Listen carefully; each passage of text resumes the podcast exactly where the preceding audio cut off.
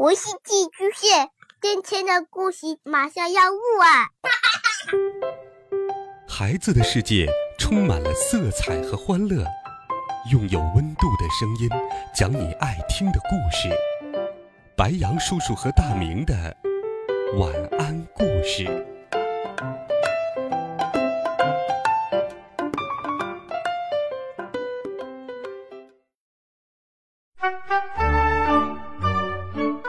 小朋友们、同学们，大家好，欢迎收听白杨叔叔讲故事。今天，白杨叔叔继续给你准备了第十七集。一个月的时间，在不知不觉间便过去了。课业结束的前一天，魏校长召开了全校大会。猴子慷慨激昂地说：“同学们。”经过将近一个月艰苦卓绝的训练，你们完成了超人培训班的学业。明天，我们将举办一个隆重的毕业汇报演出，将邀请各界名流以及你们的家长前来观看。希望大家拿出自己真正的水平来。猴子的话激动人心，听得我都热血沸腾了。但奇怪的是。那些原本和我一样好动的孩子们，现在竟然个个安安静静的，脸上一点表情都没有，这是怎么回事呢？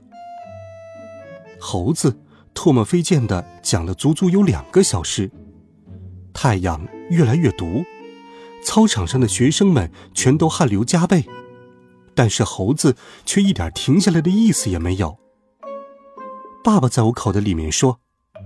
哎呀，他还要讲到什么时候啊？我摇头，不知道，应当是他想停的时候吧。猴子又讲了两个小时，终于讲完了，真是一个演讲欲、表现欲和控制欲超强的家伙。当猴子宣布解散的时候，我发现，除了我之外的学生都变得有些不正常了。外语班的学生个个站到他们能抢到的制高点上，慷慨激昂地用外语叽里呱啦地做着演讲。非人班的同学个个像子弹一样，在操场上蹦的蹦，跳的跳，飞的飞。电脑班的学生满口背着程序，眼睛里缺少活人的光亮，像一台台会行走的计算机。喷火班的学生全都像喷火龙，嘴巴、鼻子、耳朵，甚至眼睛都在不停的冒火、冒烟。最可怕的是拳击班的学生，他们跟疯了一样，逢人便打，互相之间也纠缠在一起对打。爸爸在我口袋里面调侃道：“儿子，要不然你上去跟他们比比，看看你是否打得过他们。”晕。爸爸真是唯恐天下不乱。无论如何，我是不会跟他们打的。俗话说得好，软的怕硬的，硬的怕横的，横的怕不要命的。这些拳击班的家伙看起来个个都不要命，我怎么能跟他们打？操场上乱成了一锅粥，但奇怪的是，猴子不但不派老师去制止混乱。反而用十分欣赏的目光看着眼前的这一切。就在我想着猴子为什么如此古怪的时候，我忽然间想到了。对了，明天的汇报演出，猴子会不会把我给忘了？于是我飞快的冲到了猴子面前，问道：“猴，我，校长，明天我也上台表演吗？”每次喊他的时候。我都差点把他的绰号给喊出来。猴子愣了一下。表演？什么表演？我说，就是汇报演出啊。你不是说明天家长们都会来看演出吗？我希望我妈妈能看到我这一段时间的学习成果。猴子笑嘻嘻地说：“哈哈哈，你这一段时间的学习成果，你是说打扫卫生吗？”你是不是想演个小品？我们可没有演小品的节目，还有，你知不知道汇报演出是卖票的？什么？看汇报演出还要买票？当然，凡是学生家长都有半价的优惠，一张票五千块。天哪，这是什么破汇报演出？这么贵？猴子没工夫跟我废话。第二天汇报演出，在我们城市最大的大剧院。那天晚上，能容纳上万人的大剧院座无虚席，台下的观众都异常兴奋。猴子对我偷师学艺的事一无所知，他要是知道了，会不会额外收我的费用呢？汇报演出自然是没有我的份儿，我的工作是打杂，因此也进入了大剧院里。我在后台看了一下，观众席里的观众，个个衣冠楚楚，这个是肯定的。没有钱怎么能买得起这么贵的票呢？我在搬道具和演出设备时，听一位工作人员说，汇报演出的票已经被炒到十万一张了。猴子真是个商人。爸爸对于猴子不但不让我上台演出。还让我打杂的事情非常生气，对我说：“儿子，等一会儿你找着机会就上台去表演，这么多观众，猴子能把你怎么着？你要想办法借这个机会一举成名啊！”我点头同意。俗话说：“机会不是等来的，是自己抓住的。”演出前，猴子在后台向演员训话：“你们今天……”都给我卯足了劲儿表演，否则有你们好看的。我发现，所有人都像是被驯服的宠物一样，看猴子的目光充满了恐惧，浑身还直打哆嗦。学生们现在都是超人了，为什么还会怕猴子这样的凡人呢？第一位亮相的学生是外语班的贝多芬，他像个提线木偶一样。动作僵硬的走上了台，然后用流利的外语报起了幕。我数了一下，报这么一个幕，他竟然使用了足足一百二十种外语。台下响起了雷鸣般的掌声。不过，我估计观众们十有八九没有听懂贝多芬都说了些什么，因为他报幕时唯独没有讲中文。就在我对贝多芬外语的准确性产生怀疑的时候，一位头发花白的老头颤颤巍巍地走上台，大声嚷嚷道：“骗局，肯定是骗局！只用一个月时间，怎么可能掌握一百二十国语言呢？这个报幕词一定是事先背下来的。”猴子从台上走了下来，问道：“请问？”您是哪根葱？